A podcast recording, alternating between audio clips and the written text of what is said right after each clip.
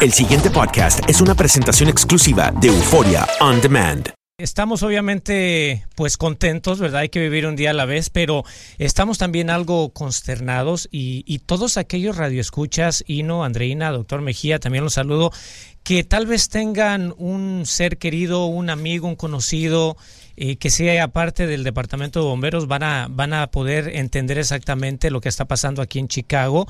Como seguramente ya escucharon, bueno, eh, la ciudad está de luto por la pérdida de un bombero que era parte del equipo de buzos tácticos. Mm. Y, bueno, eh, irónicamente todo esto pasó en el día de la recordación, ¿no? Pero, pero obviamente le ha pegado muy duro a la ciudad en las últimas 24 horas porque este bombero... Eh, Juan Bucio, pues básicamente murió tratando de salvarle la vida a otra persona, a un joven latino de 28 años que estaba gozando del día en el río Chicago, de repente pasa otro, otro bote más grande, provoca una ola y él aparentemente estaba, eh, pues estaba en la parte floja del, del, bote, según nos cuentan las autoridades preliminarmente, cayó al río y no se ha sabido nada de él.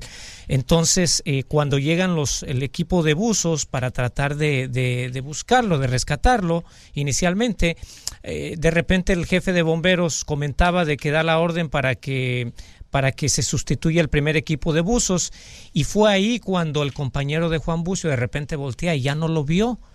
Entonces, pues inmediatamente empezaron la búsqueda de, de, este bombero, eh, parte del equipo de buzos, y desafortunadamente lo encontraron. Ya cuando llegó al hospital dos horas más tarde lo declararon muerto. Eh, eso obviamente tiene pues muy triste la ciudad de Chicago, pero también la otra cosa que nos tiene consternados es de que ya la, la búsqueda eh, el rescate de la, del otro hombre latino que cayó al río, pues ya no, ya no está en esa etapa de rescate, sino que ahora simplemente lo que están tratando de hacer es buscar el cuerpo, ¿no?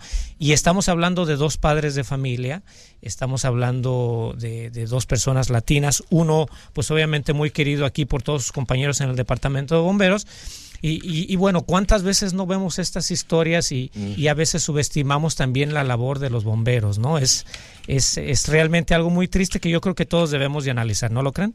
Sí, Enrique, tú podrías, eh, para los que no estamos en Chicago y quizás no conocemos el río como tal, es un río muy agresivo, es un río bastante tranquilo, un poco, si nos los puedes describir. No, fíjate que el río, el río Chicago, y lo platicábamos algunas semanas atrás también aquí en Buenos Días América, eh, el río Chicago es, es, es, calmado, mucha gente de hecho se va, eh, se va por ahí en, haciendo lo que se le conoce aquí como el, el kayaking, eh, así, así de calmado es el río, ¿no? Obviamente hay quienes tienen sus botes y salen a pasear, pero bueno, aquí según lo que cuentan las autoridades, lo que pasó es que otro, otro bote más grande iba pasando por donde estaba este joven de 28 años, lo que provocó una ola y al parecer eso a lo mejor él estaba muy a la orilla del, bote y eso provocó que pues él cayera al río Chicago. Mm. Eh, entonces, eh, bueno, tú sabes, accidentes así desafortunadamente todo el tiempo pueden pasar. Eh, mm. por eso uno tiene que tener muchísimo cuidado cuando, mm. cuando va a divertirse en el río. Entonces ustedes tienen el río y también tienen el lago. ¿A, a qué distancia del centro de la ciudad de Chicago queda el lago? Bueno, mira, el lago en sí, el lago Michigan, está pegado en la parte este del río. Donde termina el río Chicago, comienza el lago Michigan. Entonces, ya donde comienza el río Chicago, pues se va por todo el centro. No sé, para las personas que han venido y han tomado el, tour eh, de arquitectura de Chicago, eh, van a saber exactamente lo que, lo que les estoy platicando. Pues ya el río se va, se va por todo el centro de la ciudad y ya después eh, continúa hacia el sur. Son, estamos hablando 52 millas de río en total. Entonces, eh, es, es, de hecho, donde ocurrió esto fue un poquito hacia el sur del río Chicago, ¿no? no mm. necesariamente aquí en, el eh, centro de la ciudad. Ahora, Entonces, si hablamos un poquito del lago, este, este lago también tiene sus olas, es decir, es como, yo lo digo muchas veces aquí, porque lo que más impresiona cuando uno viaja a Chicago es que el piloto, el capitán te va diciendo, y ahora vamos por encima del lago Michigan, ¿verdad? Y toma como, como 40 minutos en cruzar el lago. Entonces es un océano casi. ¿cierto? Entonces, ustedes usan el lago como método de recreación, pero también hay que decir que ese lago no es un lago como, como el lago de Central Park o un lago de Okeechobee. Esto, esto es un lago con olas, ¿verdad? Donde pasan barcos grandísimos y todos. Sí, totalmente. Digo, donde ocurrió el accidente fue en el río Chicago, pero ya que hablas del lago, sí, totalmente. El, el, lago Michigan lo utilizamos, como tú bien lo mencionaste, para, para, para pasarla bien, pero de hecho ya este pasado fin de semana que las temperaturas estuvieron, caramba, por encima de los 90, inclusive el viernes, recuerdo que las autoridades le, le, pidieron a la gente tener cuidado porque aunque la temperatura estaba alta, no les aconsejaban entrar al lago porque la, la, el agua, la temperatura en el agua todavía estaba muy fría entonces corrían el riesgo de hipotermia. Eh, es decir, son muchos los factores a los que uno tiene que tener cuidado cuando ya sea vayas al lago o cuando vayas también al, río Chicago. Porque ustedes allá tienen como dos semanas de verano. Y that's it.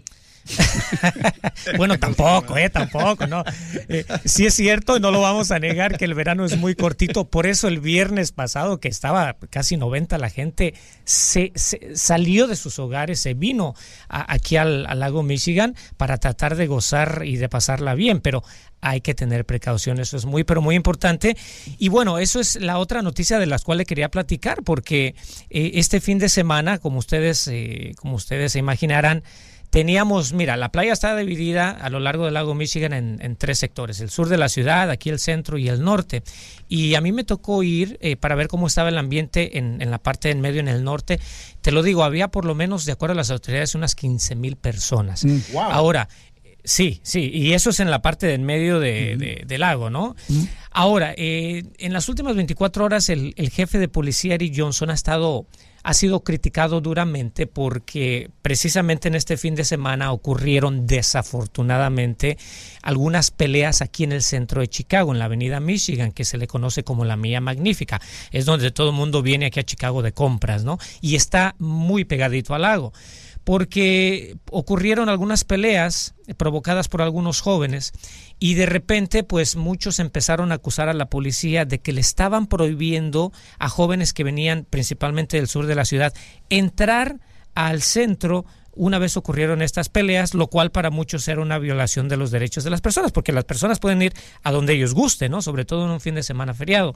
Eh, pero bueno, ya el, jefe de policía, Eric Johnson, aclaró de que simplemente lo que hicieron es desahogar un poquito el, el centro para tratar de controlar lo que estaba pasando, porque como ustedes imaginarán, la seguridad pública pues es básicamente la labor primordial de la policía, ¿no?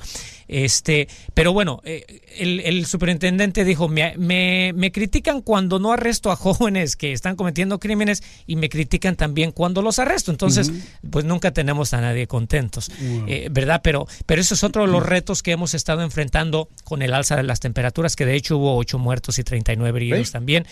Eh, por la violencia que ocurrió durante el fin de semana aquí en Chicago.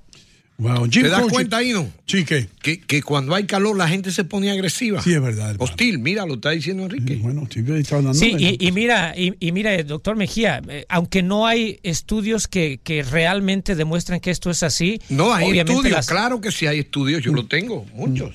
Pero, pero no específicos, ¿no? Al menos, al menos este, aquí en Chicago, pero la policía admite de que es un hecho, ¿no? Cuando las temperaturas suben, eh, pues obviamente pues el, crimen está a la orden del día. Y bueno, en el invierno tampoco la cosa no es muy diferente que digamos, ¿no? Así es que el crimen, yo siempre he dicho, no discrimina y pues es un reto muy grande que tienen las autoridades aquí en Chicago. Jim Croce, eh, ¿te acuerdas de Jim Croce que escribió una canción que decía, It was the south side of Chicago, it's the baddest part of town, south side. Mira, ahí no, mira, que Sí, el South side, bien, El bien, south side es bastante, bastante, ¿cómo le podemos decir? Un poco rough, un poco duro esa área, ¿no? Eh, sí, Sí, por lo general, mira, desafortunadamente, yo lo he dicho, Chicago es una ciudad muy bella, pero es una ciudad muy segregada también. Mm. Eh, tú vienes aquí al centro de Chicago y es, es, bellísimo, de repente te vas al sur y dices, wow, eh, el contraste, ¿no? O inclusive en los vecindarios latinos. Y sí, el sur, el sur, cuando hablamos del crimen en Chicago, está por todos lados, pero principalmente en el sur de la ciudad. Y bueno, recordemos que este es un factor social, ¿no? Es un factor social que tiene que ver con muchas cosas, la falta de empleos, programas después de escuela, etcétera, etcétera. Y desafortunadamente las comunidades más afectadas, la afroamericana, que está en el sur de Chicago, y también los latinos, ¿no? Y por ahí de vez en cuando los suburbios eh, que vemos la violencia por allá también. Ok, yo lo digo por si aquellas personas que, que están pensando en ir a Chicago, pues mm, para darle información. No se metan mucho en importante. el sur. Sí. Igual que, si tú, igual que si tú vienes acá, yo te digo, mira, no vayas aquí, no vayas aquí. ¿Entiendes? Totalmente. Sí. Sí, sí, sí, porque a veces tú sabes que la gente escucha noticias, uh, sobre todo en cuanto al crimen se refiere, y, y bueno, eh, de repente la gente se asusta y piensa que la situación es igual en todos lados. Y no, no es así. No. Eh, es como en cualquier otro lugar, hay sectores que son violentos, hay sectores que son tranquilos. Eh, simplemente es cuestión de venir y, y, hacer tu tarea antes de, de hacer el viaje, ¿no? Y tremenda gastronomía que tienen en Chicago, los felicito, hermano. De, de, tremendos de, equipos de béisbol también, y no, aunque yo sé que tú andas ahorita muy, como decimos los mexicanos, andas muy volado con tus sí, Yankees. ¿cuándo, ¿cuándo fue la última vez que Chicago ganó? Yo creo que fue como cinco años atrás que los, los cachorros, ¿no? Los Cuando cachorros, Sammy Sosa estaba ahí. Los cachorros, Cuando Sammy Sosa jugaba de Chicago. Sammy Mira, Sosa mira. no ganaron. Cuando Sammy Sosa estaba, no ganaron. No andaban fueron- los honrones. Es- estuvieron muy cerquita, muy Sí, cerquita. Silvestre. Pero acuérdate que los el año pasado ganaron los, los Astros y el anterior ganaron los Cachorros. Es cierto, ganaron Y en los 2005 ganaron los White Sox. Es Así verdad, es que es cierto. no es está cierto. Chicago hay, tan hay mal. que darle crédito a Chicago. El pasado podcast fue una presentación exclusiva de Euphoria On Demand. Para escuchar otros episodios de este y otros podcasts, visítanos en euphoriaondemand.com.